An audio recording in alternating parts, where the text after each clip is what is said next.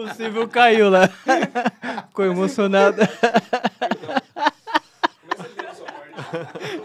Machucou aqui.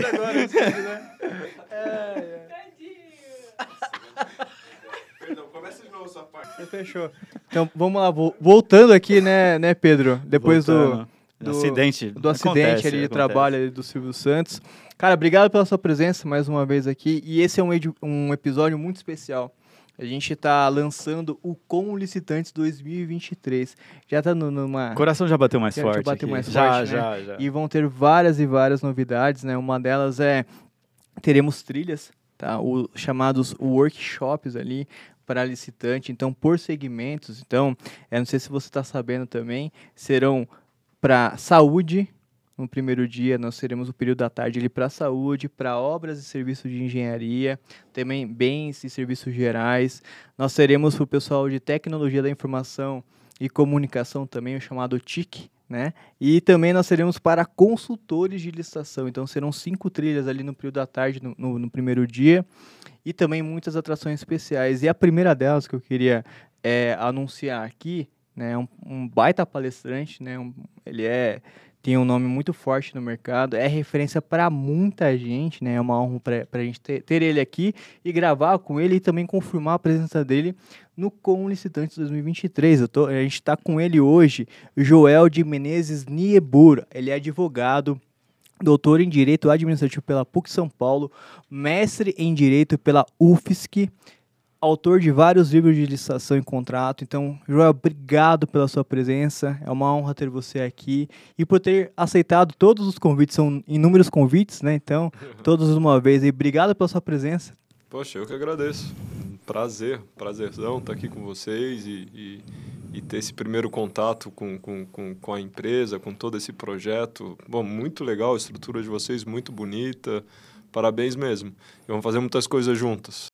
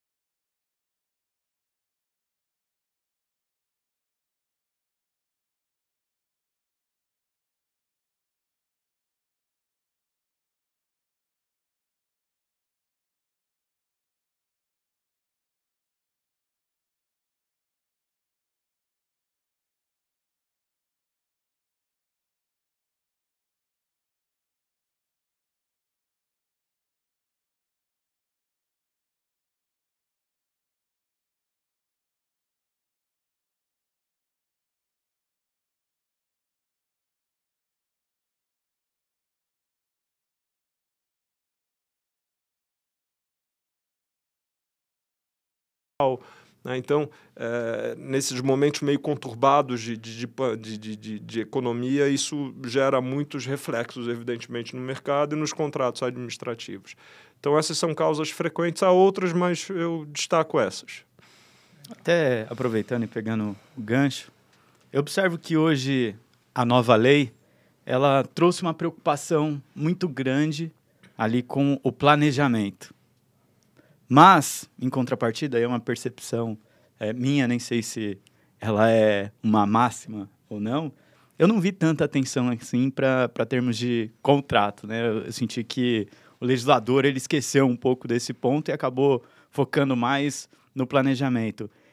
Esse foco da legislação no planejamento tende a melhorar algo, principalmente nessa incidência é, dos editais mal elaborados ali para o fornecedor que participe, eventualmente, acaba incidindo no, no, no reequilíbrio por essa falha do, do, do projeto básico ou do projeto executivo, ou não tem uma associação necessária? Qual é a sua opinião sobre isso, João?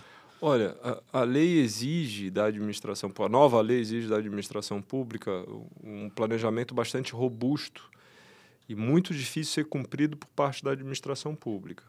Então, é, é um grande desafio para a administração pública dar conta de cumprir todos esses requisitos estabelecidos na nova lei para o planejamento das licitações. São requisitos que já são usados há algum tempo na administração pública federal, que foram instituídos por meio de instruções normativas, 05 de serviço, da instituição normativa de TI, são, são instituições normativas que vigem apenas na administração pública federal e que eh, são bem pesadas em relação ao planejamento. Né? Uhum. Tem mais ou menos um script, assim, uma ideia central, que é, primeiro você tem um plano anual de contratação, Daí, quando você vai fazer a licitação específica, você começa com documento de formalização de demanda, estudo técnico preliminar, daí depois termos de referência, orçamento, ah, parecer jurídico e análise de risco. É, é mais ou menos assim que é o caminho. Só que essas coisas não são, falando assim, você ah, pode, dá para fazer isso, é simples, mas daí você vai ver o que, que tem que ter em cada um desses documentos, são coisas muito complexas. Né? Então, então, documento de formalização de demanda, que o sujeito só diz assim, olha, eu quero contratar tal coisa, essa é justificativa. Depois tem que fazer o estudo técnico preliminar, que seria uma coisa assim de avaliar a demanda, precisar bem a demanda, assim, interno, né, dentro da administração, voltado para dentro. Você pensa, ah, mas deve ser uma coisa simples. Daí você vai ver o que, que a lei exige nesse estudo técnico preliminar, são dezenas de coisas difíceis, análises mercadológicas e eh, daí você tem análise de risco depois. Então são coisas muito complexas de serem feitas. Eu critico muito a lei em relação a esse aspecto, porque eh, na minha percepção a gente tinha que distinguir as contratações estratégicas das não estratégicas. As estratégicas corresponderiam assim a 2, 3, 4, 5% no máximo das contratações da administração. O resto seria contratação não estratégica. É, você fazer um, um planejamento assim tão robusto, tão minucioso, só na estratégica. Aquelas contratações do dia a dia, aquelas contratações mais rotineiras, elas deviam seguir um caminho mais rápido. Né? E, e deveriam ser, em grande parte, automatizadas.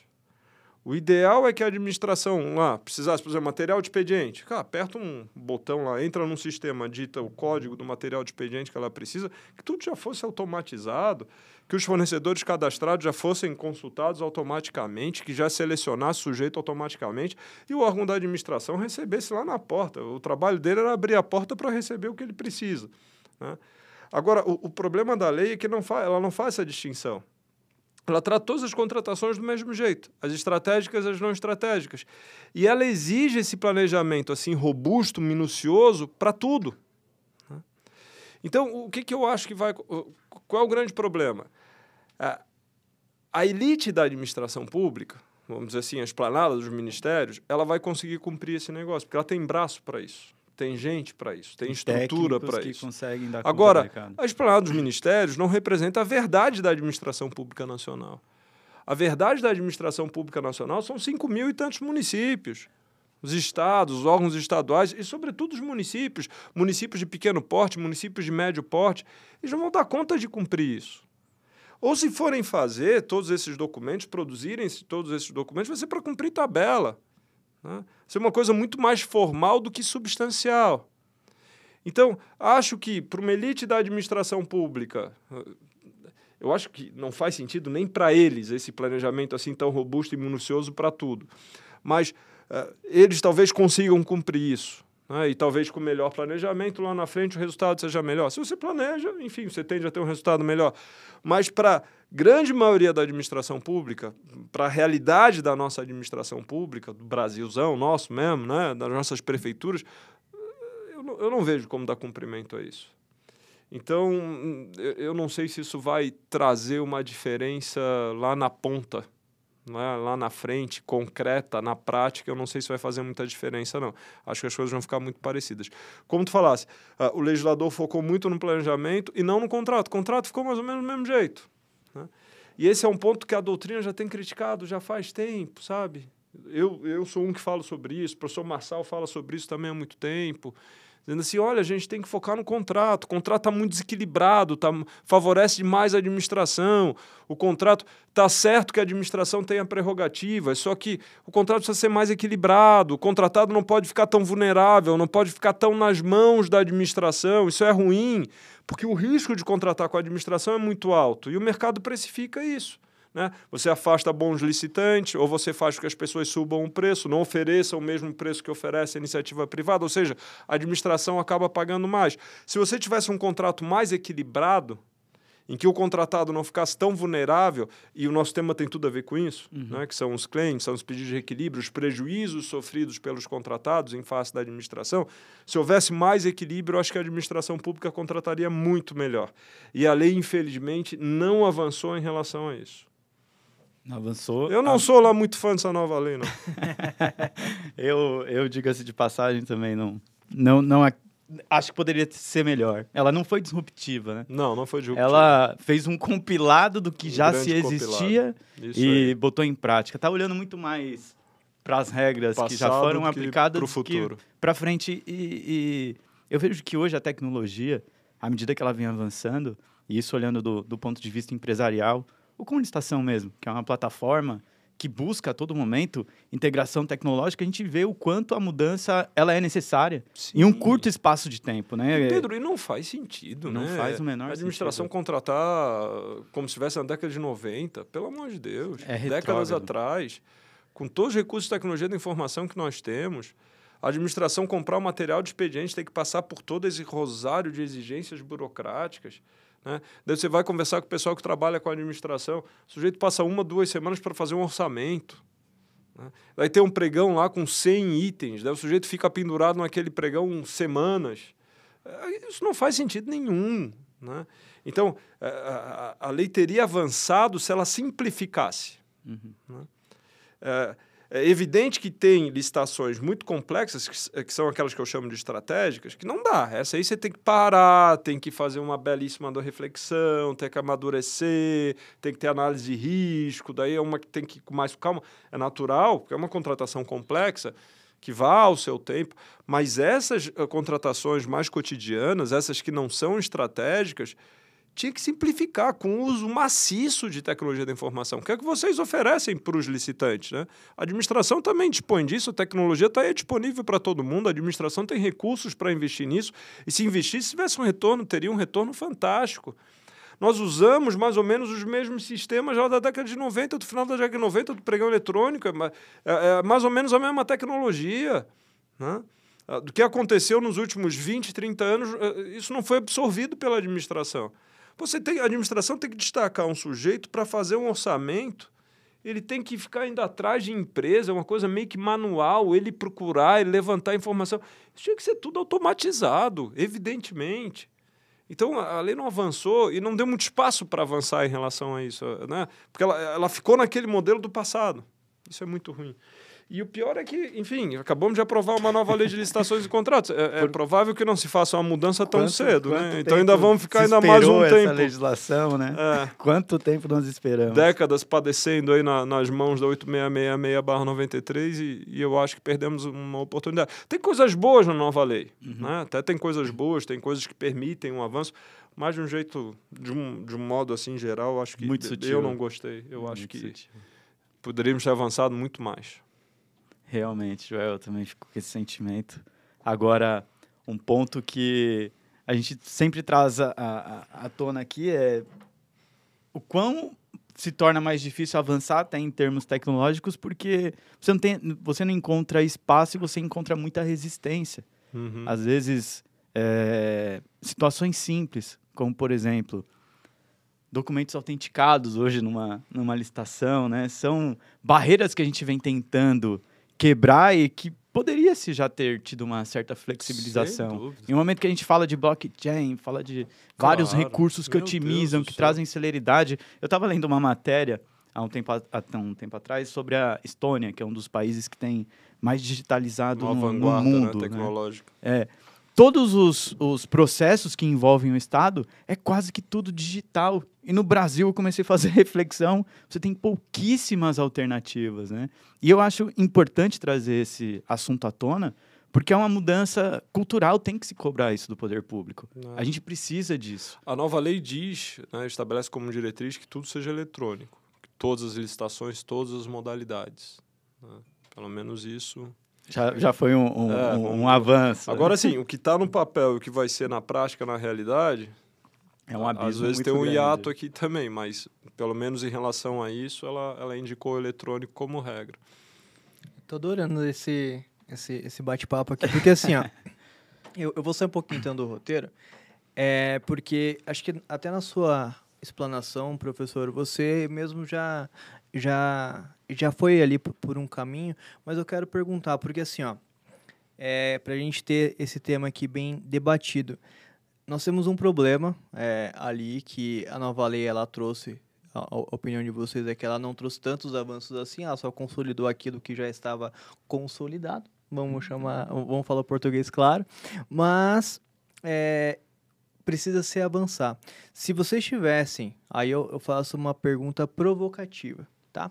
É, se vocês tivessem ali a condição de mudar, ah, esquecem que tem é, barreiras e tudo mais, mas se vocês tivessem ali como mudar e propor, o que vocês atacariam nesse momento? Assim, o que, assim, de fato é, faria diferença para o mercado ele virar essa chave e parar de olhar para o passado, igual vocês falaram, olhar, ó, a tecnologia está aí, precisa mudar isso, precisa mudar. Qual, quais seriam ali os pontos que vocês abordariam? Isso se sente para você também, Pedro. Eu sei que você hoje está afiadíssimo. É, mas eu vou deixar a palavra pro, pro Joel, que ele tem muito mais domínio aí para evoluir Assim, esse eu- assunto. Eu, eu faria.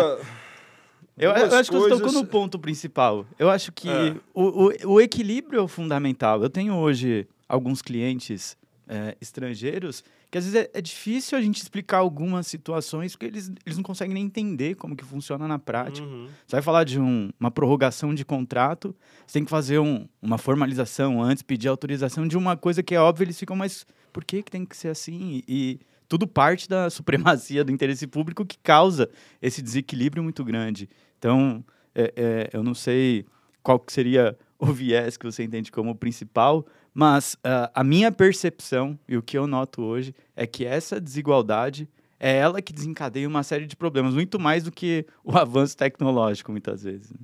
Bom, é, eu, eu se, se você disser assim, tem um processo político, é óbvio que as coisas não acontecem do jeito que a gente quer, mas se, a tua pergunta é, Joel, se tu pudesse decidir, se alguém dissesse assim, Joel, você vai fazer a nova lei e vai ser do seu jeito, né? você vai decidir. Ó, tem dois pontos hum, práticos, assim, concretos, que eu, que, que eu acho que seriam muito importantes, basilares, e duas diretrizes gerais sobre concepção. Vou começar sobre os pontos concretos, depois falar sobre as duas diretrizes gerais. Primeiro ponto concreto, eu separaria, que é a crítica que eu fiz há pouco, que não existe hoje, eu faria essa distinção, contratação estratégica, contratação não estratégica. Contratação não estratégica, que eu vou chutar, representa cerca de 95% que contrata a administração, provavelmente até mais. Muito rápido, muito simples. Né?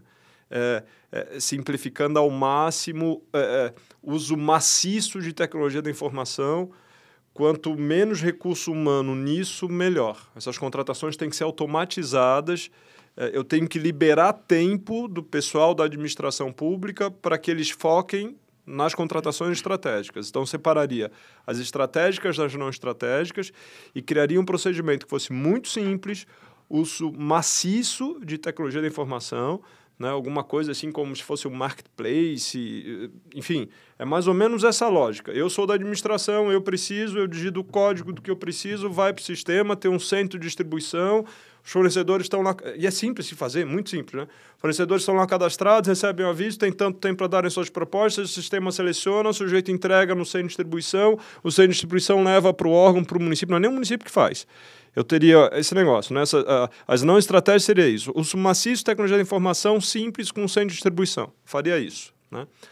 Para uh, uh, liberar tempo das pessoas, da administração pública, dos agentes administrativos, para que eles pudessem focar nas licitações e contratações estratégicas. Essas têm que ser pensadas, essas precisa de gente para refletir, para amadurecer as ideias, para fazer as pesquisas, para discutir, para dizer, olha, olha, a gente precisa comprar um software aqui. Né? O que, que, a gente, qual é a nossa demanda efetivamente por esse software? Né? A gente quer que tenha essa funcionalidade, não quer que tenha essa funcionalidade. Olha aqui o que, que tem no mercado, vamos conversar com o mercado, vamos, uh, amadurecer, até fazer um termo de referência, até lançar, analisar bem as propostas. Liberar tempo do pessoal da administração para que eles focassem nas contratações estratégicas, que são as mais relevantes, de fato, para a administração pública. Então, faria essa distinção. Segundo ponto, concreto. Uh, contratos administrativos equilibrados. Os contratados não podem ficar à mercê da administração. Os contratados não podem ficar tão expostos, tão vulneráveis à administração. Nós precisamos de contratos mais equilibrados. E quem mais ganharia com isso, afora os contratados, é a própria administração, porque ela acabaria tendo contratos mais vantajosos. Então, essa seria a, segunda grande medida concreta. Tá? Só uma perspectiva de diretriz, né? de, de, de percepção, de posicionamento da lei. Simplificação de burocratização. Então, de, de burocratizar. Né? Olha, essas coisas de ah, para prorrogar o contrato é um havia meses e justificativas de todos os lados e vantagem, e faz pesquisa disso, pesquisa. Simplifica. Né? Simplifica ao máximo. Simplificação. Né? É, é, essa é uma diretriz que eu acho que é muito importante. E uma outra diretriz geral é, é de dentro dessa questão de simplificação, não essa segunda, mas dentro dessa questão de simplificação, de burocratização, gente tentar fazer uma lei mais curta, mais racional, não tão detalhada, não tão. Eh, essa nova lei de licitações, a 8666 já é assim, essa nova é pior ainda. Né? É muito detalhezinho, a lei é muito extensa, é muita linha, é muito parágrafo. É, é, nesses detalhes tem muita casca de banana. Isso gera muita insegurança jurídica. E a gente tem que ver o seguinte: a lei ela não é direcionada para advogado, né? ela não é direcionada. Essa lei não é, não é direcionada para o universo jurídico, para juiz, para promotor, para advogado ela é direcionada para agente administrativo, para o sujeito que escreve termos de referência, para o sujeito que faz a pesquisa de preço, para o sujeito que é pregoeiro, para o sujeito que é comissão de licitação, para o sujeito que é fiscal de contrato, para o sujeito que é gestor de contrato, para o licitante que tem lá uma empresa, às vezes uma empresa pequena, uma empresa de pequeno porte, que quer participar da licitação, que quer a, aumentar e ampliar o seu mercado, a, que não conta, às vezes, com uma consultoria jurídica, com, com, com suporte mais especializado. Essas pessoas têm que ter uma compreensão mais fácil sobre a licitação e o contrato. Então, essa diretriz, simplificação e desburocratização, acho que é fundamental. Né? Acho que é fundamental. E a outra diretriz é de proteção aos agentes públicos envolvidos nas licitações e contratos. E essa e a gente vai estar tá falando também de claims. É, é, essa é uma das principais causas pelas quais os claims, os pedidos de reequilíbrio econômico financeiro, são, são, são com tanta frequência rejeitados pela administração. Porque os agentes, os agentes administrativos muitas vezes recebem, eles olham para aquilo e falam, pô, o sujeito tem razão. Mas o que, que é melhor, eu deferir ou indeferir? Se eu deferir, a administração vai pagar mais. Alguém pode vir questionar e eu posso, né, posso ter que responder o processo, posso ter que responder uma sindicância, pode, sei lá o que vai acontecer. Se eu indeferir, não acontece nada. Ah, se criou um ambiente na administração pública que é muito melhor indeferir. É melhor tirar da reta. Porque, porque se você indefere, você não, você não, não corre assume risco. responsabilidade. Se, se você defere, você corre risco. Né? Isso gera o que se vem chamando de apagão das canetas, ou administração pública do medo. Os agentes administrativos têm medo de tomar as decisões. E decisões relacionadas a isso, a esses pedidos de claim, de reequilíbrio, que geram aditivos contratuais e aumentam os dispêndios da administração pública, são muito questionadas pelos órgãos de controle. Né? Às vezes puxa um aspecto lá que ninguém inventa coisa, não, mas você não calculou isso aqui, que você deveria ter compensado com aquilo lá, e, e as pessoas preferem, olha, melhor dizer que não. Quantas, quantos clientes já me relataram seguinte, Joel, fui lá, fiz um pedido para a administração.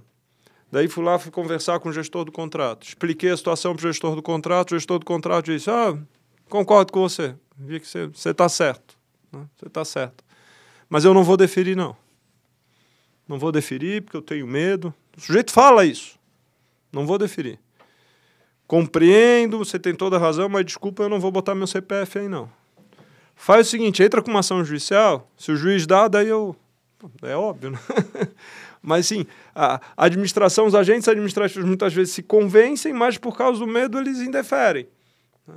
E, e, e, isso em tudo, né? Isso paralisa a administração, asfixia a administração, porque a administração não avança, ela não vai para frente. Você vai pensar em coisas novas, você vai pensar em inovação se, se você está com a faca no pescoço. Né? Se você está com a faca no pescoço, se você está com medo, a sua grande preocupação é se proteger. Então, hoje na administração, a realidade dos agentes administrativos é: primeiro me preocupo com meu CPF. Primeiro eu quero me proteger. Se eu me sentir protegido, se der para fazer o melhor para a administração, então eu faço. Mas entre fazer o que eu acho que é o melhor para a administração e proteger e, e, eventualmente permanecer numa solução que eu sei que não funciona, que o resultado é ruim, mas que eu sei que não vai ser questionada, melhor essa aqui. Então as pessoas estão pensando assim, e já, e já faz algum tempo que a administração tem funcionado desse jeito. É difícil, não é uma lei que vai resolver esse problema, é um problema cultural. Esse problema é bastante complexo, envolve órgãos de controle, envolve uma série de coisas. Mas se eu pudesse fazer a lei, uma premissa, um compromisso que eu teria assim com muita clareza, com muita veemência, que eu bateria toda hora e que eu tentaria encontrar e formular conceitos para que as pessoas se sentissem mais seguras, é em relação a isso. Eu acho que em licitação e contrato precisamos de segurança jurídica. Estou falando muito de segurança jurídica para os agentes administrativos, do lado, pra, do lado da administração. Porém, é, enfatizo, se os agentes administrativos estiverem mais seguros, haverá mais segurança para todos. É um reflexo. Né? Haverá mais segurança para todos. Então, esse eu acho que é um grande problema e, portanto, é algo que precisa ser atacado. Seria uma das grandes diretrizes se eu pudesse fazer uma, uma lei ao meu gosto, né, ao meu sabor, mas sei que não posso. mas podemos influenciar as pessoas, acho que é uma, uma mudança gradativa e o principal é, hoje eu vejo que essa possibilidade que nós temos de criar esse tipo de, de diálogo, até pouco tempo atrás não, não havia ah, espaço é. para isso, né? E eu acho que isso faz parte da mudança. As pessoas conseguirem compreender mais, especialistas assim como o Joel vir e expor o, o, a opinião do ponto de vista técnico, de soluções que são viáveis, que são possíveis, para que a gente tenha cada vez mais condição de cobrar o poder público, né? É só assim que a gente o vai conseguir mudar. O que eu acho mudar. mais absurdo é essa história dessas licitações cotidianas do dia a dia eh, serem tão complexas, tão complicadas. E isso é uma coisa assim que assim, e não avançar, não usar da tecnologia, não, cara, eu olho para isso assim, meu Deus. Seria, seria o, o mesmo exemplo trazendo para é, a área privada, um, uma pessoa que tem uma empresa, né? É, as compras cotidianas ela vai na internet, ela vai numa, Sim, no é Mercado é Livre, enfim. Vai lá e faz sua compra e recebe talvez no mesmo dia, inclusive. Né? E aí é, seria a mesma coisa que você implementar dentro de uma pequena empresa um, uma, uma, um processo longo para que ela comprasse uma caneta. Isso. E aí você está retroagindo. Seria a mesma coisa. Ou seja, e por isso você está onerando ele... essa empresa com Exatamente. isso. Exatamente. Né? Você, ele vai ter que demandar mais funcionário, né? vai ter que ter um departamento de compra muito grande, né? E não vai fazer muito sentido, né? Não, não, se justifica e, ali assim, aquela energia. Né? Onerar a administração pública de uma maneira desnecessária significa causar dano erário. Uhum. Você está tirando dinheiro que podia ser empregado em outras coisas que são importantes para a população. Outro dia eu, eu fui num, num estado super organizado, que está implementando nova lei e tal. Fui lá para dar uma palestra e o pessoal estava me falando: Poxa, Joel, aqui a gente está se organizando, estamos todos aqui, e eles estão realmente muito avançados. E eles me disseram assim: Olha, contratamos, abrimos um concurso aqui, o concurso está fechando, vamos contratar 100 novos servidores públicos, era mais ou menos 100, para trabalhar com licitação em contrato. Só para isso. E o pessoal comemorando, assim, pô, vamos ter gente qualificada, gente nova, com vontade. Sob essa perspectiva, é legal, uhum, sim. né? Só que pensa assim, quanto custa isso? Né? Se a gente tivesse um modelo mais simples, precisava de 100, talvez 10 desse conta. O excesso acaba prejudicando, né? O, o, é o feitiço ou, contra o feiticeiro. Ou assim, você, ou que seja 100, cara, mas assim, pegar os 100, é, é, é, essa turma toda para fazer coisa que um, simples, coisa do dia a dia, uma contratação que poderia ser automatizada. Então pega esses 100 e investe esses 100 nas coisas que são importantes. Dedica o tempo dessas pessoas a isso. Sem contar que até esse vai, esse vai um trabalho para o editor aí, o William. É, nós, eu vi uma, um, um, vídeo do, do Primo Rico, né, o Thiago Negro, e ele faz um, um comparativo entre governos, enfim, mas e, e esse não, não é o viés, mas ele, ele pega um dado, e, é, no caso uma, um comparativo entre cargos públicos e como que eles são remunerados na, na, na, na área privada, né? Então, a diferença, a média de diferença fica ali, salvo engano, né? É uma diferença de 4 mil reais. Ou seja, um auxiliar administrativo na, na área privada ele custa X, na área pública ele, ele custa no mínimo 2x. O Banco Mundial fez esse levantamento há uns é. anos atrás. Ah, salvo engano, a conclusão foi que na e, e, tem uma de novo essa discrepância que eu falei da, da elite da administração pública e, e a verdade da nossa administração pública. A administração pública federal, servidores públicos federais, de acordo com esse levantamento do Banco Mundial, eles ganham o dobro do que a iniciativa privada. Servidores públicos estaduais, eles ganham. Eu vou chutar alguma coisa, eu não me lembro bem o número. Tipo 40% a mais, 50% a mais. Municipais ganham a mesma coisa. Ou seja, uh, um pregoeiro de município, ele ganha metade, via de regra, do que um pregoeiro da administração pública federal. Sim. E tem menos recurso, menos capacitação, menos tudo. Né? Menos apoio, menos suporte. E, e quando se fala de 100 funcionários a mais, poderiam ser mais funcionários, inclusive. Se Podia ser mais. Na... É, entendeu? Né? Ou você é, direcionar esses 100 para coisas sim, relevantes. Né? Mais relevantes, mesmo no âmbito das licitações e contratos. Né? Sim. Mas eu acho que o Estado tinha que, enfim, tentar otimizar essas coisas para utilizar as pessoas nas atividades fins. Né? O Brasil é um país assim com tanta gente pobre, com tanta gente carente, tanta gente que precisa do amparo do Estado. Então a gente ficar inchando o meio, as atividades meio, as atividades meio, tornando essas atividades burocráticas, complicadas, e a gente está olhando para o próprio umbigo e a administração não entrega o que tem que entregar para a população. Eu preferia que se contratasse 100 médicos. Sim. Eu também. Não? Sim. Eu também. É, professor, falando de riscos, né? A gente falou aqui é, dessa supremacia do, do, do, órgão público, né? Perante ali ao, ao licitante, né? Então, você vender para o governo sim tem riscos, né? É, então, existe a questão da matriz de risco. Por que, que ela é tão importante? Olha, a matriz de risco tem ganho muita importância. Ela foi... Ela já não é assim tão uma novidade. Ela, ela é muito comum nos contratos de concessão de serviço público parceria público-privada, que são aqueles contratos maiores, de maior complexidade, de maior valor ela foi prevista também na lei das estatais. Então, já para estar nas estatais, ela já é uma realidade. Ela tem, um, tem uma controvérsia na lei das estatais de quando é necessária a matriz de risco. Mas não é para todo tipo de contrato. É, são para os contratos de engenharia, vamos dizer assim, de maior porte, porque eles contratos de maior sensibilidade a riscos. É, diria assim. E a matriz de risco foi tratada também na nova lei de licitações e contratos. Na 8666-93 não, não havia menção à matriz de riscos.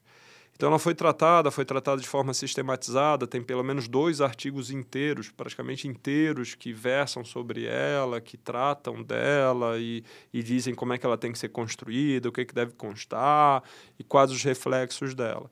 Então, eu acredito que por isso, na nova lei de licitações e contratos também a matriz de risco não é obrigatória para tudo, só para aquelas, aquelas contratações de grande vulto e na engenharia quando envolve contratação integrada ou semi-integrada. Mas como está sendo assim bem estruturada, sistematizada na lei, é, eu acredito que ela vai, ela vai cada vez ganhar mais espaço. Né? Cada vez vai ser mais frequente. E ela é boa, é legal, é, é uma boa medida. é, é talvez um dos pontos positivos da, nossa, da nova lei. Mas, repito, não é para tudo. Não quer dizer que a partir de 1 de abril do ano que vem, quando todo mundo vai ter que fazer a nova lei, agora vai ter tudo matriz de risco. Não. Né? Mas o que eu estou querendo dizer é que acho que cada vez, passando o tempo, cada vez com mais frequência ela vai ser usada. Bom, dito isso, por que, que ela é importante? Na, no sistema atual, 8666, a gente tem uma regra que é mais ou menos, uma regra geral, que é mais ou menos a seguinte. O que é previsível, você na hora de fazer a sua proposta, participar da licitação, o que é previsível ali naquele momento, você tem que colocar na sua proposta. Se você comeu bola, não se atentou a algo que você poderia prever, e depois na execução do contrato você vai dizer, ah, administração, eu não levei isso em conta na minha proposta, vem aqui me dar um aditivo. Você não tem direito ao aditivo. Na hora de formular a sua proposta, você tem que levar em conta tudo que é previsível. Durante a execução do contrato, você tem direito ao, ao claims, né, ao pedido de reequilíbrio econômico financeiro, em relação àqueles eventos imprevisíveis. Ou seja, olha, eu fiz a minha proposta, levei em conta tudo que era para levar em conta, mas aqui durante a execução do contrato surgiu um fato novo que eu não tinha como levar em consideração. Uh, houve uma uh, variação cambial extraordinária, ou falta de um insumo, isso fez com que o preço dele aumentasse muito, ou, qualquer outro evento uh, que fosse imprevisível na hora da elaboração da proposta. Então, sob o regime atual, essa é a regra. Né? Previsível, tem que levar em conta na proposta, daí não tem direito a aditivo lá na frente. Imprevisível, se acontecer algo imprevisível durante a execução do contrato, você tem direito ao aditivo. Essa é a regra geral. Com a matriz de risco, isso muda isso muda substancialmente. O que é a matriz de risco? É um documento em que a administração, em que os contratantes, no caso do contrato administrativo, quem vai fazer a matriz de risco é a administração, né? porque já vem junto com o edital. A administração vai dizer quais são os riscos. O risco é um evento superveniente à assinatura do contrato, que surge depois da assinatura do contrato e que pode impactar esse contrato. Pode impactar a programação daquele contrato, o projeto daquele contrato. O risco, o que, que é? É um evento que pode vir a acontecer durante a execução do contrato que te atrapalha essa programação, que faça, por exemplo, com que a obra atrase. Né? Então, o risco é um evento superveniente que impacta a execução do contrato tal qual programada. Então, na matriz de risco, a administração vai identificar os riscos e vai enumerar.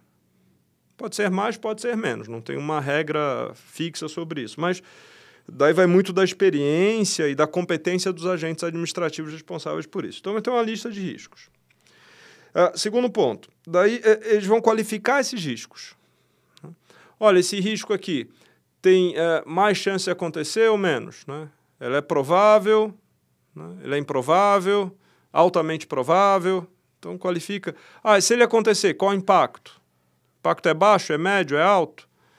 Então você qualifica, você pensa em medidas mitigadoras. O que, que eu posso fazer para evitar esse risco? Ou ah, se o evento que compõe o risco acontece, o que, que eu posso fazer para mitigar os seus efeitos, para diminuir os efeitos?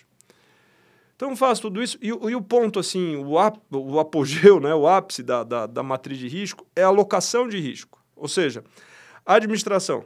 Esquece o resto, mas vamos lá na essência. A administração define o risco e diz: oh, isso aqui é um risco. E ela diz assim: se isso acontecer, isso vai para o bolso de quem? Ou seja, se isso acontecer, o contratado vai ter direito ao aditivo ou não vai ter direito ao aditivo? Então, a administração, quando ela se utiliza da matriz de risco, ela vai daí a miúde, no detalhe, ela vai dizer, se isso acontecer, meu amigo, tu tem direito ao aditivo ou não tem direito ao aditivo? Então, vou dar um exemplo prático. Né? Uh, variação cambial. Então, hoje, você, sei lá, tem uma licitação. Você vai apresentar sua proposta, é um produto importado de acordo com o câmbio hoje vigente, tem mais ou menos uma variação que é média, que é ordinária, que é comum ao mercado, você leva isso em conta tal, oferece sua proposta assim no contrato. Daqui a pouco há uma variação cambial extraordinária. Ah, essa variação cambial extraordinária é um fato imprevisível. Então, você tem direito ao reequilíbrio econômico financeiro. Você pode pedir, você pode formular um claim à administração pública em razão dessa variação cambial extraordinária. Isso pela regra atual. Agora, se você participar de uma licitação que tiver uma matriz de risco, você tem que olhar para a matriz de risco. Porque se a matriz de risco é o seguinte, variação cambial, risco contratado, meu amigo, é seu. Ah, não, poxa, mas eu fiz aqui, na época o câmbio era X, agora durante a execução do contrato o câmbio é 2X. Né? Então, poxa, não, não tinha como adivinhar, não tinha como saber, isso era um evento previsível. Meu amigo, isso não, mais, não importa mais. Primeira coisa, a matriz de risco. A matriz de risco eh, qualificou, pôs isso como risco? Sim. A matriz de risco disse que a variação cambial era um risco. A matriz de risco disse que esse risco é de quem? Ah, esse risco está lá que é do contratado? Então, meu amigo, você não tem direito à revisão do contrato, não. Esse risco é seu. Né? Então, hoje a regra, repito, o que é previsível, você leva em conta na proposta. Daí você não tem direito aditivo. Tudo que é imprevisível, você tem direito aditivo. Com a matriz de risco, você vai ter direito aditivo em relação àquilo que a matriz de risco diz que você tem direito aditivo. Se a matriz de risco alocar o risco para você, ainda que aquilo fosse um negócio imprevisível, ainda que assim você olhando, ah, mas não faz sentido que esse risco fosse meu. Se está na matriz de risco que o risco é teu, tu não tem direito ao claim, ao, ao, ao pedido de reequilíbrio econômico financeiro, à revisão contratual. Então, essa é uma grande mudança. E os licitantes precisam se preparar para isso. Se tem matriz de risco, ah, tu tem que olhar para a matriz de risco e, ó, se esse negócio acontecer aqui, vai para conta de quem? Prejuízo vai ser meu? Aceito esse risco? Tenho como, na minha proposta, fazer frente a esse risco? Não, não tenho como. Cara, então vai ter que puxar o freio de mão. Ou ir na aventura. Né? Então, é, é isso, é uma mudança substancial para as empresas que participam da licitação. E o ponto positivo é a segurança jurídica que ele acaba o ponto trazendo. positivo é a segurança jurídica, porque hoje é aquele negócio, o que é previsível é do contratado, o que é imprevisível é a administração, é na conta da administração, ou seja, o contratado teria direito ao aditivo. Mas daí, durante a execução do contrato, há muitas dúvidas sobre o que é previsível e imprevisível. Né? Por exemplo, de novo no, no, no, no exemplo da variação cambial. Daí há uma variação cambial. Daí o sujeito vem e apresenta um pedido para a administração. Daí a administração diz: não, mas variou X%. Isso não é imprevisível. Né? Então, não está claro. Não né? tem parâmetro. Não, não tem um parâmetro objetivo. Né? E tem muitos eventos, então, que surge uma divergência entre o contratado e a administração. O contratado defende que aquilo é imprevisível, que, portanto, ele teria direito a uma revisão contratual, e a administração, daí, muitas vezes entende que não e daí a coisa se judicializa, o contratado fica no prejuízo, daí espera muito tempo até que se decida uma ação judicial e, e prejuízo para o contratado.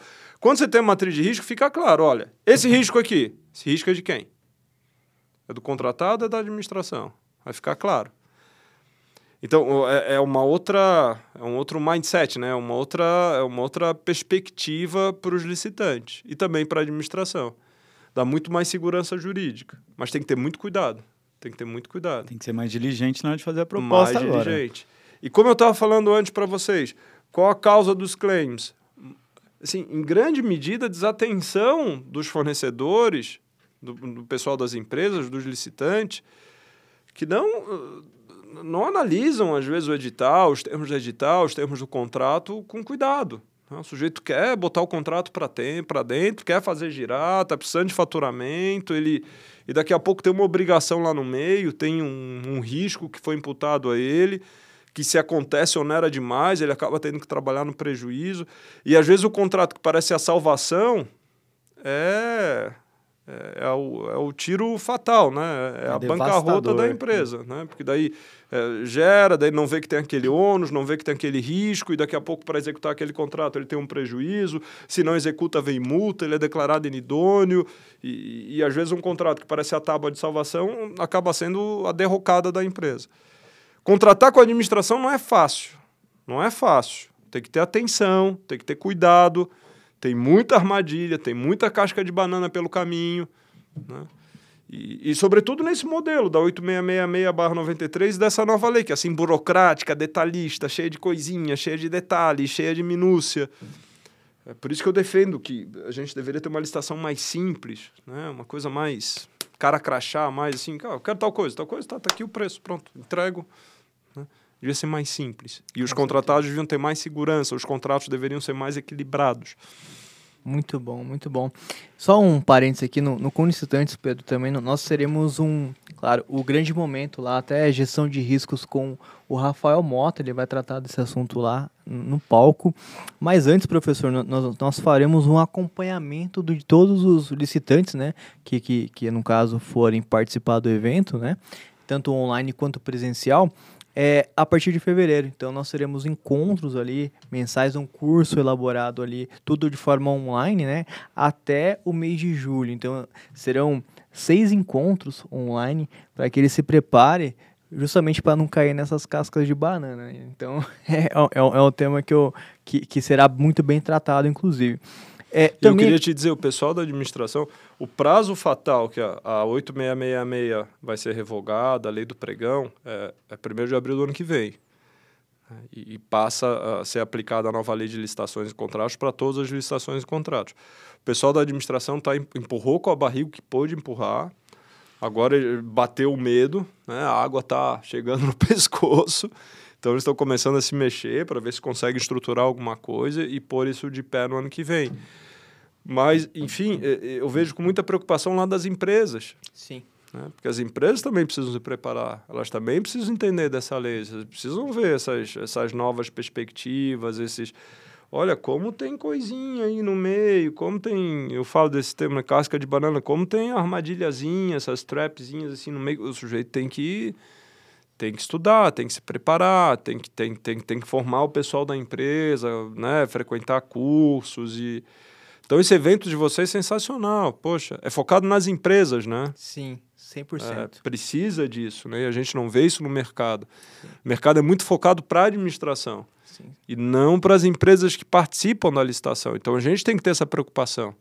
A gente ah. olha com muito carinho para os fornecedores. Sim. A gente entende que é mais complexo para a administração, obviamente, viabilizar tudo isso. Ela tem que escrever, preparar as coisas. Exige mais dela, né? Tanto em termos jurídicos, até procedimentais, operar os portais aí que fazem licitação não é uma tarefa muito fácil. Para o licitante, a gente entende que é mais simples, mas ele precisa entender os impactos e aonde é, estão essas cascas de banana, porque o sucesso numa licitação e a rentabilidade de um contrato, ele mora nos detalhes. Nos detalhes. São esses contrapontos que o Joel trouxe aqui, que Isso. é importante estar atento, porque você trouxe uma, uma frase que ela reflete muito isso. Às vezes, uma oportunidade, aparentemente, não né, uma oportunidade, no final do contrato, Meu Deus. não é bem isso, né? Então por isso Quantas que tem que vezes atento. o sujeito vai lá, na, lá no escritório, senta na minha frente, quase chora e diz assim, meu Deus, eu, eu tava a empresa toda redondinha, tudo funcionando, crescendo.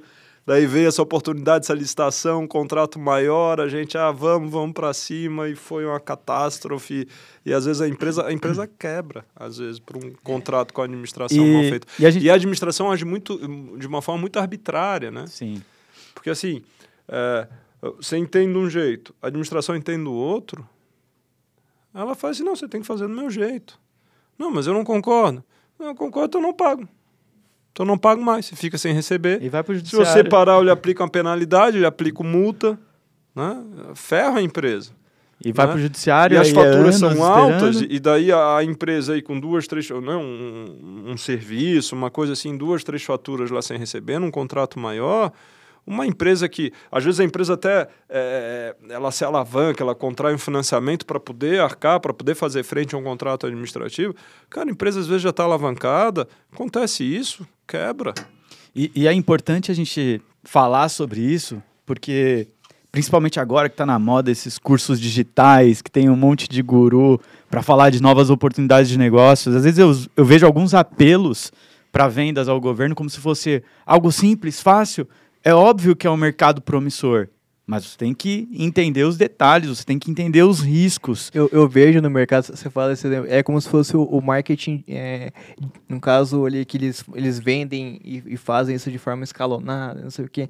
Então, e, eles vão muito para essa linha, né? E acabam até banalizando, eu vejo. Exato. Às vezes você encoraja uma pessoa a ir para esse mercado sem conhecer os detalhes, sem conhecer as cascas de, de banana e vira esse pesadelo. E você acaba é, maculando esse mercado, que é um bom mercado. Se não fosse um bom mercado, a gente não teria hoje 80 mil usuários aí dedicados a garimpar estações, a participar desse mercado, mas a gente enxerga a dificuldade que se existe muitas vezes de trazer novos, no, novos players por, por essas preocupações e às vezes por esses mau exemplos que acabam encontrando aí no meio do caminho. Então, é um ponto que a gente tem que sempre reforçar. Licitação, vendas ao governo é um bom mercado, mas se prepare. se prepare, tem que se dedicar, tem que entender. E se você fizer essa lição de casa, você vai ter sucesso. E, e tem que investir nisso. É, e, e quem sabe ele limpa os concorrentes, né? Esses aí mal preparados, ele sabe. O cara que está preparado, ele acaba ali limpando esses outros aí. Mas, professor, é, aproveitando, tá, beleza. É, se, eu, se eu sentar na sua frente hoje lá no seu escritório, falar, professor, me prepare para fazer um pedido, para fazer essa é, reivindicação, o claims. É, claims.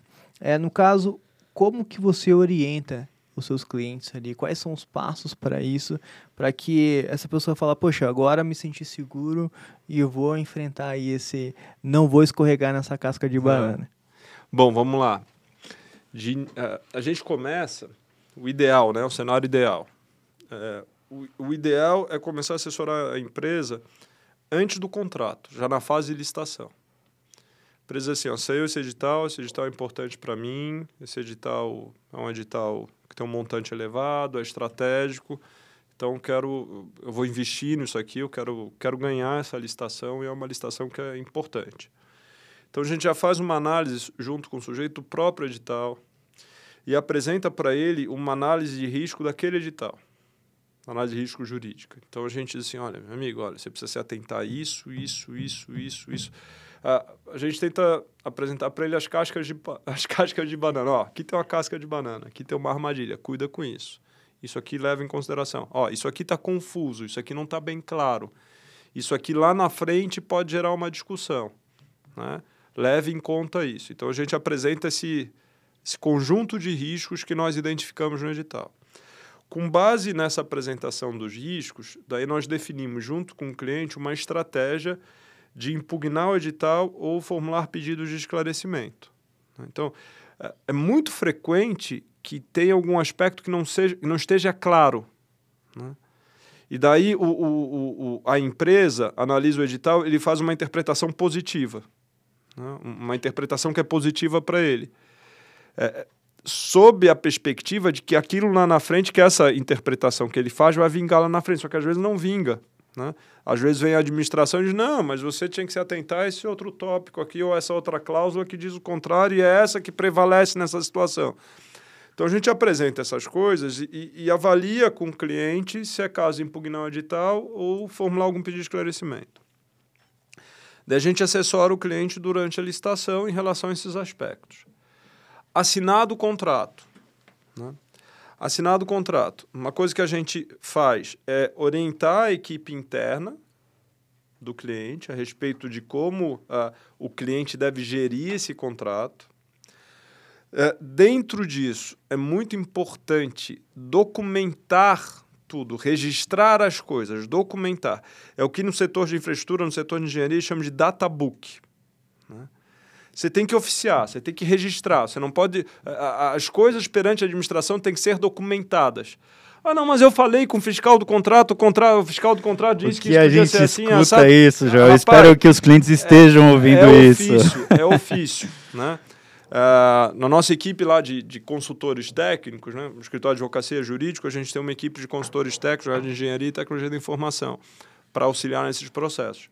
A, a Thaís, que é uma da, das engenheiras que, que faz parte dessa equipe, ela trabalhou em grandes empreiteiras e ela diz assim, olha, na empreiteira X que eu trabalhava, eu tinha a meta de formular por dia três ofícios à administração. A meta que deram a ela é você tem que fazer três ofícios. Se você não fizer três. Era um contrato grande, evidentemente. Uhum. Se você não fizer três ofícios por dia, tem uma coisa errada aqui. Você está comendo alguma bola. Ou seja, comunicar todas as coisas muito cuidado com essa comunicação com a administração, sobretudo com o que vem da administração e como você responde. Né? Ah, tem um aditivo aqui de prorrogação, é só para só isso, só para aquilo. Às vezes, nesses documentos, tem coisas ali na entrelinha, né?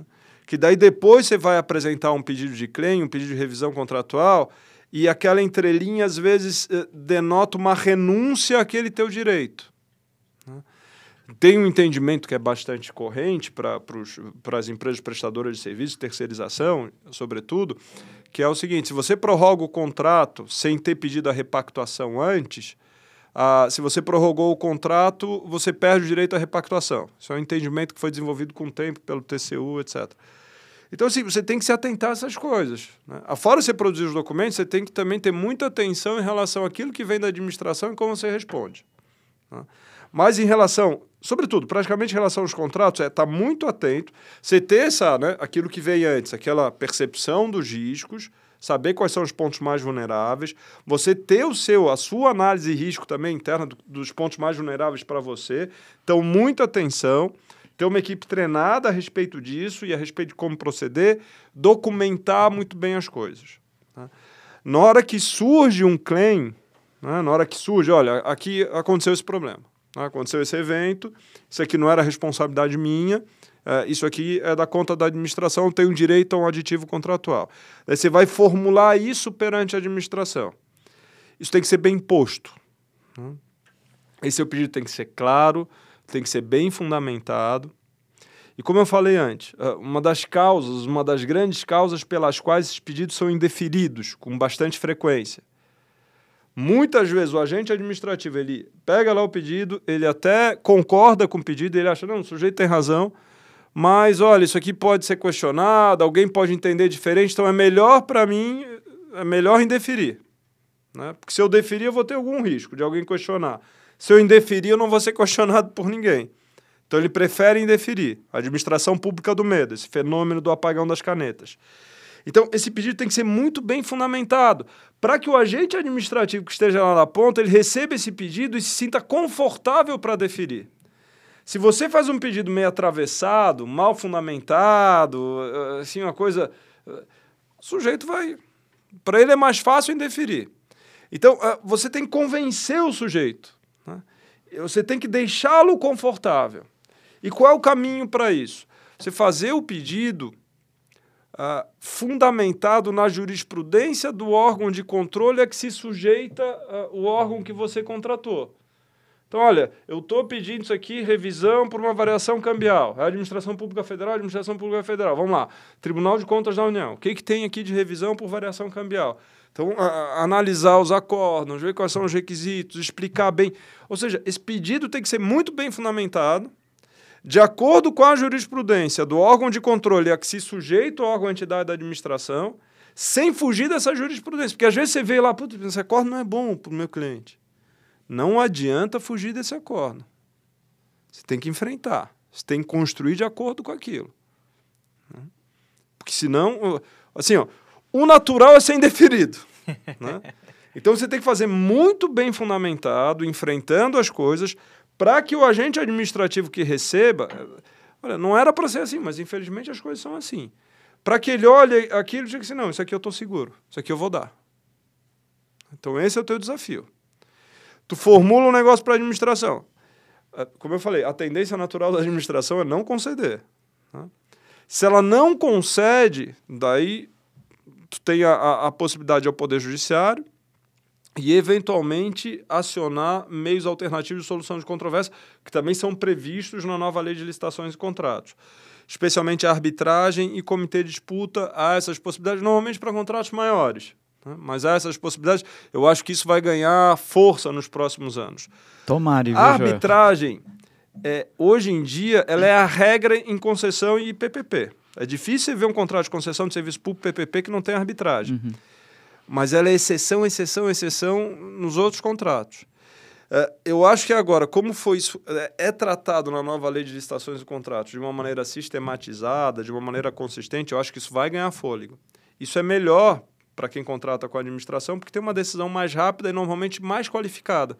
Uma decisão melhor, de melhor qualidade, porque é dada por um especialista, não por um juiz que muitas vezes não entende licitação e contrato. Né? Então, esse também pode ser um caminho. E quando você vai no judiciário, também tem diversas estratégias, né? Porque às vezes aquele negócio, ah, vou entrar com uma ação para pedir o reconhecimento, o reequilíbrio. É uma ação demorada, porque normalmente tem que ter perícia, tem que. Então, às vezes, você tem algumas estratégias para encurtar esse caminho. Né? Formular um pedido administrativo, às vezes a administração não, re, não responde, impetrar um mandado de segurança para exigir a resposta, uma resposta motivada. Daí tem a teoria dos motivos determinantes. Depois, se a administração respondeu de forma motivada, depois, numa futura ação judicial, ela não pode trazer novos motivos. Então, às vezes você tem um, algumas estratégias para tentar uma solução mais rápida, mas isso é sutileza, depende de cada caso. Mas de uma maneira geral, dizendo assim, em relação a essas coisas, começa no começo mesmo, né? Quando vem o edital, analisando bem o edital, é, entendendo os riscos do edital, as vulnerabilidades, as, as tuas vulnerabilidades em relação ao que está naquele edital, pedindo os esclarecimentos necessários à administração para que haja certeza, clareza sobre essas obrigações, sobre esses riscos.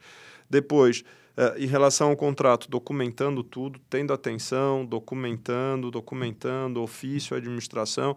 Na hora que for formular um pedido muito bem fundamentado, teu desafio é fazer com que o sujeito que vai analisar o teu pedido sinta seguro. Não é nem convencê-lo. Convencê-lo é um passo. precisa do segundo passo afora convencê-lo, ele olhar para aquilo e dizer, não, isso aqui, afora eu entender que é devido, eu acho que é um, eu, eu me sinto seguro para deferir isso. Então, tem esse desafio. E se não der certo, uma estratégia que varia muito de caso a caso, particularidade de cada caso, sutileza de cada situação, de enfrentamento disso judicial ou em alguma outra instância. É um negócio complexo, não é fácil. É, eu acho que o resumo de tudo é ser preventivo, porque o que a gente percebe aí na, grande parte do, dos casos, é que o cliente geralmente só, só te procura quando o problema, o caos é, já está é, instaurado. É e é principalmente aqueles que, por a atuação administrativa não ser uma prerrogativa do, do advogado, muitas vezes ele mesmo, ele próprio quer fazer sem os conhecimentos adequados, sem entender que isso atrapalha. Como você bem ponderou, né? Às vezes uma ah, estratégia jurídica começa é assim, olha, fiz o pedido, foi indeferido. Exato né? Agora, tem sido frequente, assim, especialmente contratos maiores, aqueles que a, a, empresa vê assim, não, esse contrato é um contrato que é relevante, esse é um contrato que, para mim, seria um contrato que me mudaria, me, me, me, levaria a um outro status, ou é um contrato que eu já tenho, se eu perder, eu vou voltar, eu vou andar umas casas para trás, eu não quero perder esse contrato. Então, para esses contratos mais relevantes, mais estratégicos, é muito frequente que as empresas já, não procurem, já nos no começo né? quando sai o edital. Dizem assim, olha, eu não posso perder esse negócio, isso aqui não pode dar errado. E, e já peçam para a gente acompanhar já desde o início. Mas a grande maioria, depois que a, o problema já surgiu, e pensam num advogado daí só para a esfera judicial. Só para a esfera judicial. Uhum. O que é, uma, na minha opinião, uma, uma péssima decisão. Estou é. meio é frustrado, estou um pouco frustrado com o judiciário.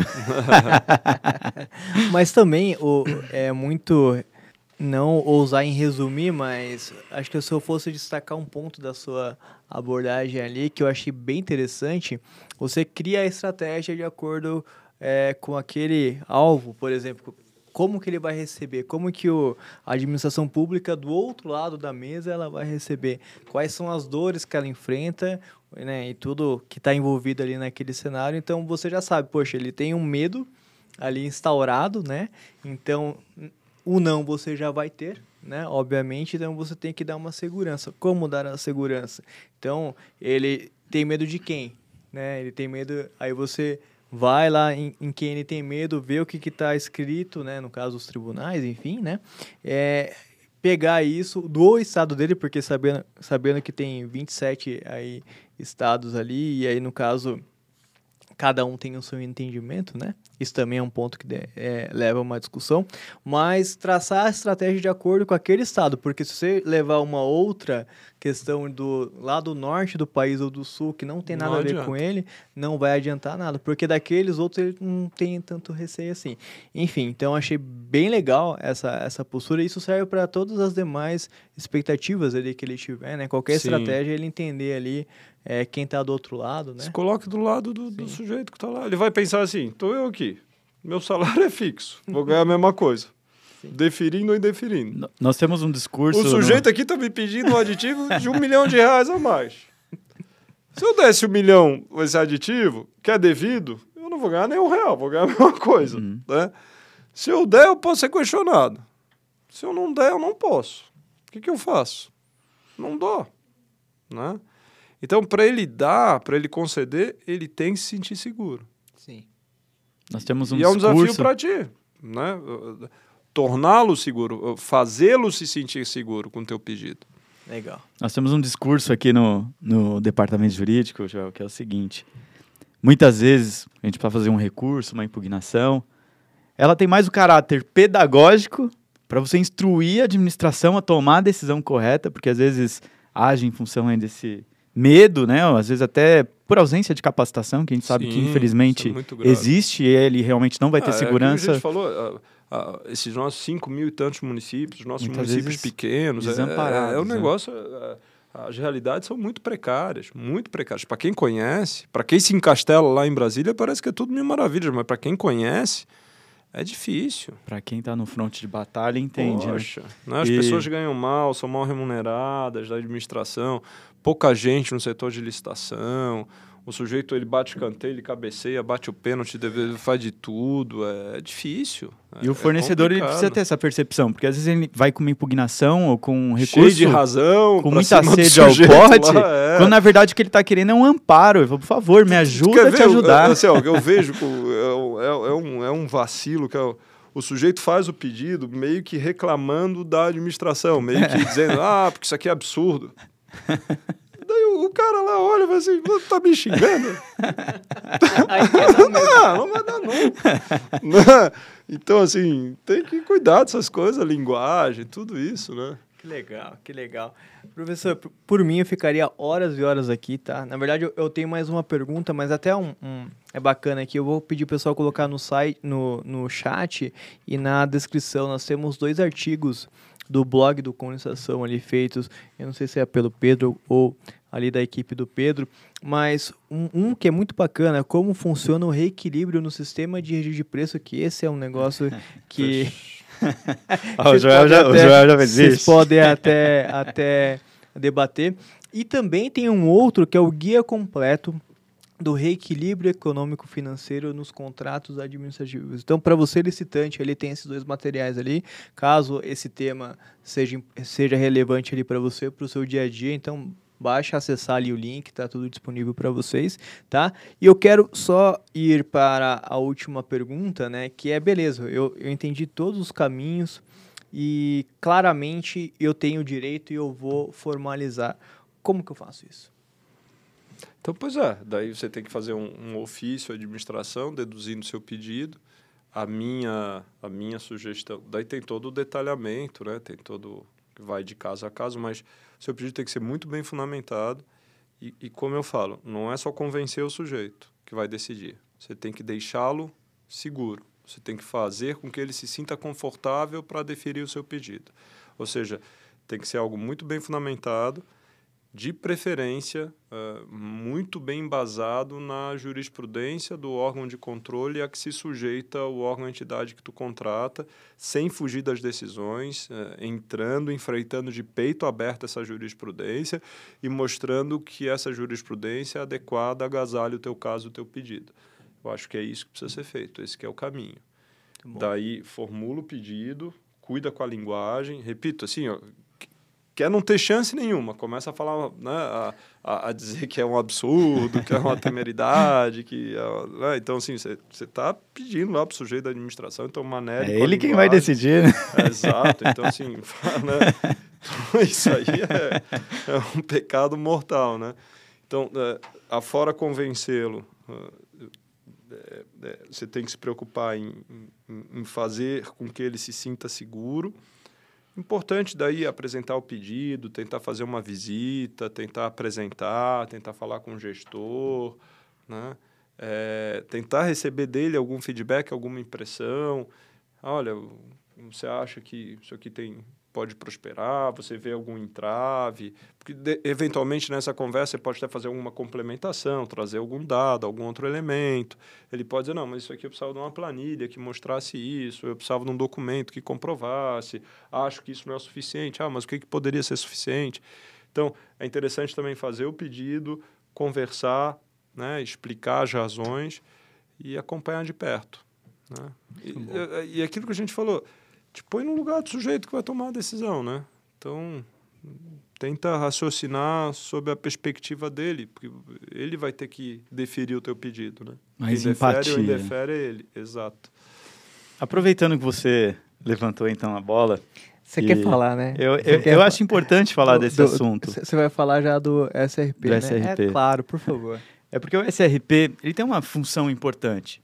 E eu acho que é um- uma lógica muito justa para nos fazer licitação recorrentemente para a contratação de um mesmo objeto que você sequer tem noção da real demanda. Ô Pedro, eu só queria dar um spoiler do O com quê? licitantes. Qual que é? É porque esse é um assunto, por, por isso que é muito polêmico, eu vou Uhum. deixar você complementar. Mas, professor, só para ter uma, uma noção, nós teremos, nós vamos usar esse desafio, nós vamos chamar de desafio, tá? Para dois profissionais, um representando a área pública e outro representando a área privada, né? Para dois professores, para eles elaborarem um projeto, no caso, com a ótica de cada um, né? Mas para resolver justamente esse problema. Esse Tá, dilema. Esse dilema. Então, é, é- é só esse um pequeno spoiler aí. Eu sei que eu não, eu, eu não tô autorizado a dar tantos spoilers assim que a gente acabou de lançar, mas debateremos lá esse assunto com, Vai, com vai ser um projetos. debate enfim. interessante. Mas é, é, é só para não perder o fio da meada. Desculpa. Pode, pode seguir. E agora, a 14133, ela inclusive amplia, dilata ali a- o prazo de vigência de uma ata de registro de preço. Só que em contrapartida, a gente vê uma série de decretos, inclusive o decreto federal, que é um decreto ali até um pouco bipolar, se a gente considerar ali a, a leitura até o artigo É. 19, né?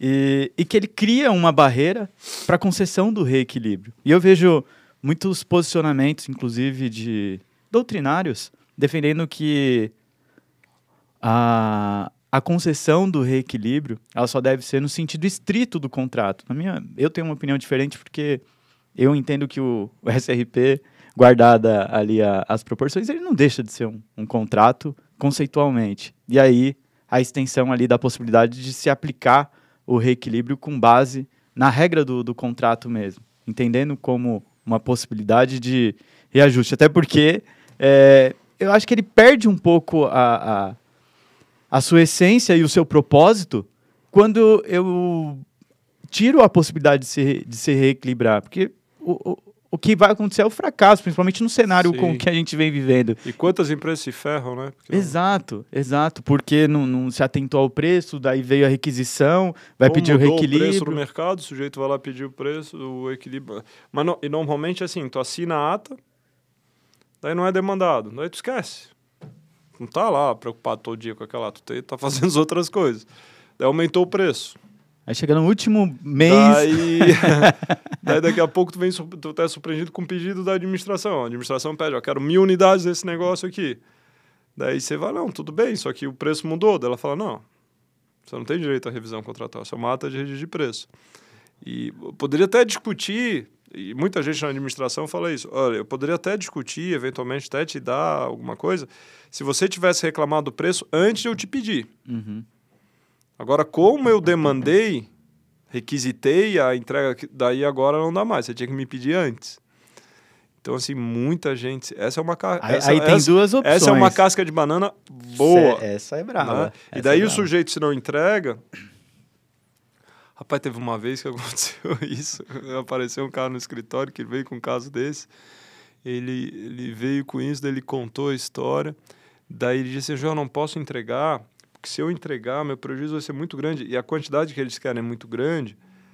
Qual a diferença de preço com a quantidade? Eu quebro, eu não tenho estofo para fazer frente a isso.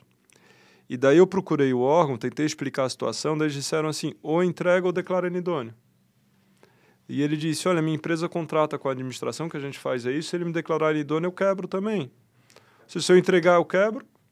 Se eu não entregar, me declara inidôneo, eu quebro. Né? Assim: o que, que eu faço? Né? É o dilema. Né? É o dilema de muitos. E o registro de preço tem essa casca de banana, né? Então, assim, a minha percepção sempre defende isso. Olha, a ata de registro de preço tem que ser, né, sofrer revisão, sofrer reajuste. É, e isso, assim, eu não tenho dúvida nenhuma. né? Porque o que acontece? A regra do equilíbrio econômico financeiro é uma regra de estatura constitucional. Está no inciso 21 do artigo 37 da Constituição Federal, que diz que devem ser mantidas as condições efetivas da proposta. Então, o que vale é o momento da proposta. né? É o equilíbrio da proposta. Não é, não é a assinatura do contrato. Não é a assinatura do contrato que forma equilíbrio econômico-financeiro. É a apresentação da proposta. né?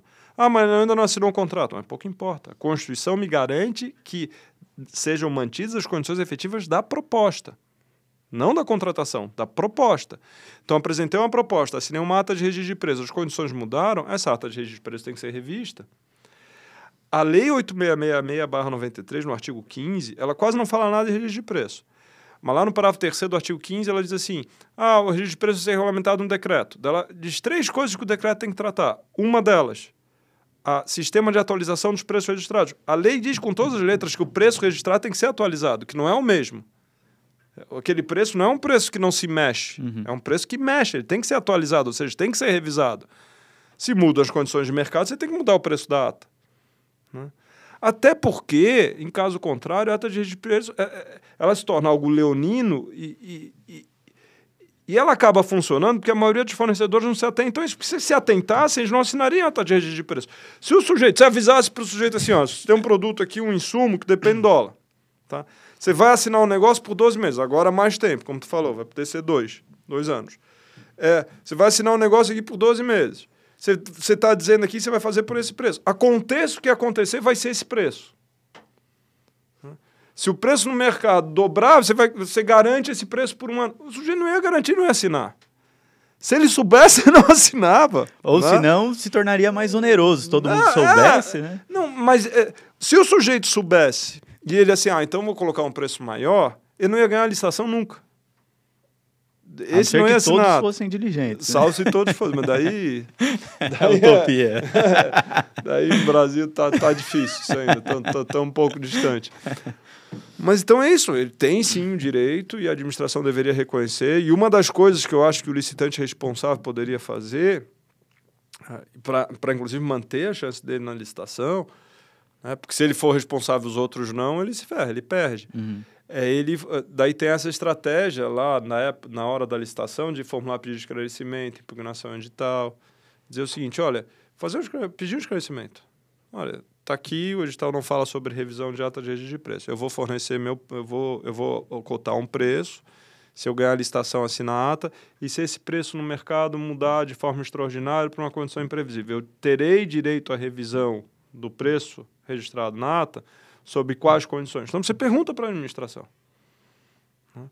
Então a administração vai dizer antes, vai dizer para todo mundo, para você e para os outros. Não, não vou lhe dar o direito, ou vou dar o direito. A administração tem que definir isso antes.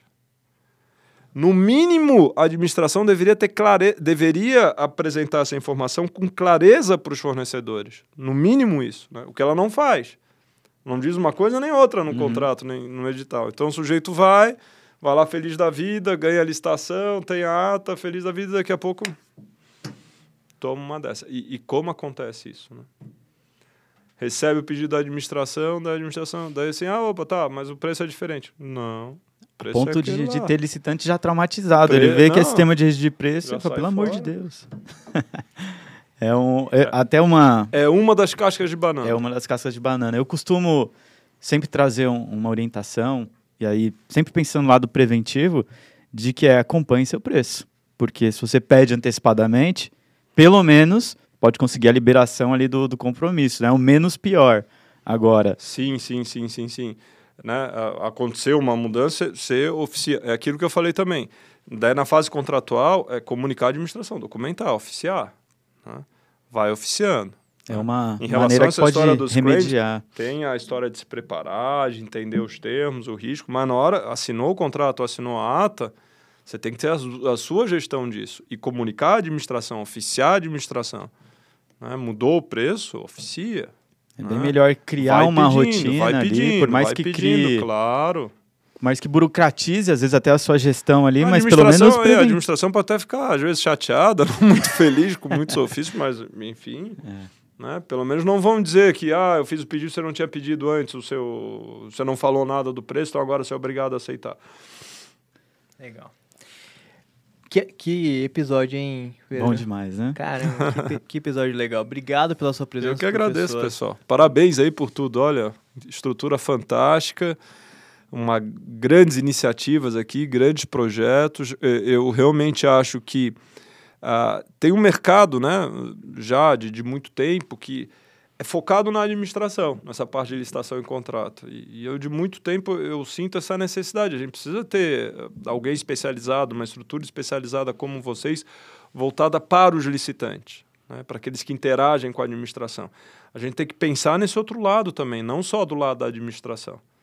a vida dos licitantes não é fácil. Então, vocês realmente cumprem um belíssimo papel e, enfim, ajudam, colaboram, têm tem, tem trazido uma colaboração fantástica aí para essas empresas, e às vezes pequenas empresas, empresas médias, para aquelas empresas que, que enfim, que, que fazem o desenvolvimento do país, né? que geram emprego, que, que, que geram receita, que, que fazem o Brasil avançar. E, essas pessoas precisam saber onde pisam quando contratam com a administração. Não podem desprezar esse mercado, mas precisam ser bem orientadas quando atuam nesse mercado, precisam saber onde pisam quando contratam com a administração. Então, parabéns por todo o trabalho. Poxa, hum, obrigado, obrigado João. A gente fica contente com essa referência e, sem dúvida, a gente também entende essa lacuna, vê o quanto é necessário estar ali junto e a gente até brinca, né? Que o cliente que vem para o com licitação, a missão nossa, fazer com que o negócio dele seja próspero. Senão ele não vai ser nosso cliente, né? Claro. O cara que se, ele quebrar se frustra, é, ele vai querer sair desse mercado. Então o propósito do com licitação é justamente esse. Abraçar, principalmente, pequenas empresas. Igual, nós temos aqui disponível para o assinante a consultoria jurídica ela é importante, porque não vai ter condição de ter um departamento especializado para dar a orientação certa, para alertar sobre essas cascas de banana. No mínimo, ele tem que ter esse, essa ação preventiva, ter aonde consultar para tomar a decisão correta, para não entrar em uma furada e nesses gurus que prometem. É, é, Eu gostei do nome gurus. É, tem, tem bastante guru. Que promete aí um cenário extremamente próspero sem alertar sobre esses riscos. É um bom mercado e se quer ter sucesso, até falar aqui com a câmera. Venha com conlistação que a gente vai te ajudar, viu? Você tá um bom marqueteiro daqueles, viu, Pedro? Obrigado, obrigado mesmo. E, e mais um episódio, a gente vai estar aqui com vocês na próxima terça-feira, então. Professor, é, para a gente finalizar, então, para aquele licitante que está te ouvindo, te conheceu agora também, né? É, se deparou com essa aula né, de hoje. É, qual que é o recado para ele e também para ele se preparar, para ele, para ele, se você puder também fazer uma conclusão sobre esse tema também seria importante para a gente encerrar esse episódio. Olha, eu diria, é, o mercado uh, de contratos com a administração é um mercado importante, não se pode desprezar. Acho que as empresas não se podem se dar o luxo de desprezar um cliente tão robusto quanto a administração pública, administração pública nacional. Mas uh, não é um mercado muito fácil você precisa saber onde você pisa. Né? Você precisa se preparar, você precisa, ser, você precisa ter atenção. Né? Você quer, você é comercial, você quer gerar contrato, você quer pôr contrato para dentro, mas cuidado, aquilo que nós falamos antes. Às vezes, aquilo que parece ser a salvação ou uma mola que vai te levar para um outro patamar, que vai. Isso pode ser a, a derrocada da tua empresa. Né, os contratos com a administração pública são complexos, são sensíveis. Você precisa ter cuidado, você precisa ter muita atenção. Vá, você não deve desprezar esse mercado, é um bom mercado, só que você precisa saber onde você pisa. Cuidado. Muito bom. Pedro, obrigado mais uma obrigado, vez. Bruno. E claro, você como nosso mestre aqui também, para esse licitante que está nos ouvindo também e, e, nos acompanha, acompanha a gente nas lives, enfim, no podcast, nos eventos e tudo mais. É, sobre esse tema em específico também, o que, que mais é, você daria como caminho ali? E também, lógico, eu sei que vocês já absorveram muito conteúdo aqui, mas se você tivesse que sair desse episódio com uma frase, uma palavra, qual seria? Eu acho que é o, um pouco do resumo do, do, do, do episódio do que o, o Joel nos trouxe aqui, né? É ser preventivo. Obviamente, se capacite, entenda, mas busque sempre a prevenção. Nunca a repressão. A repressão não é um bom caminho. Então busque alternativas que vão fazer com que você não chegue nesse risco. Ou se você chegar, que esteja mais preparado, esteja mais amparado. E eu acho que esse é o melhor caminho. Muito bom. Pessoal, até a próxima terça-feira. Encontraremos vocês aqui no YouTube, modo estreia, e também no Spotify. Um grande abraço. Até a próxima.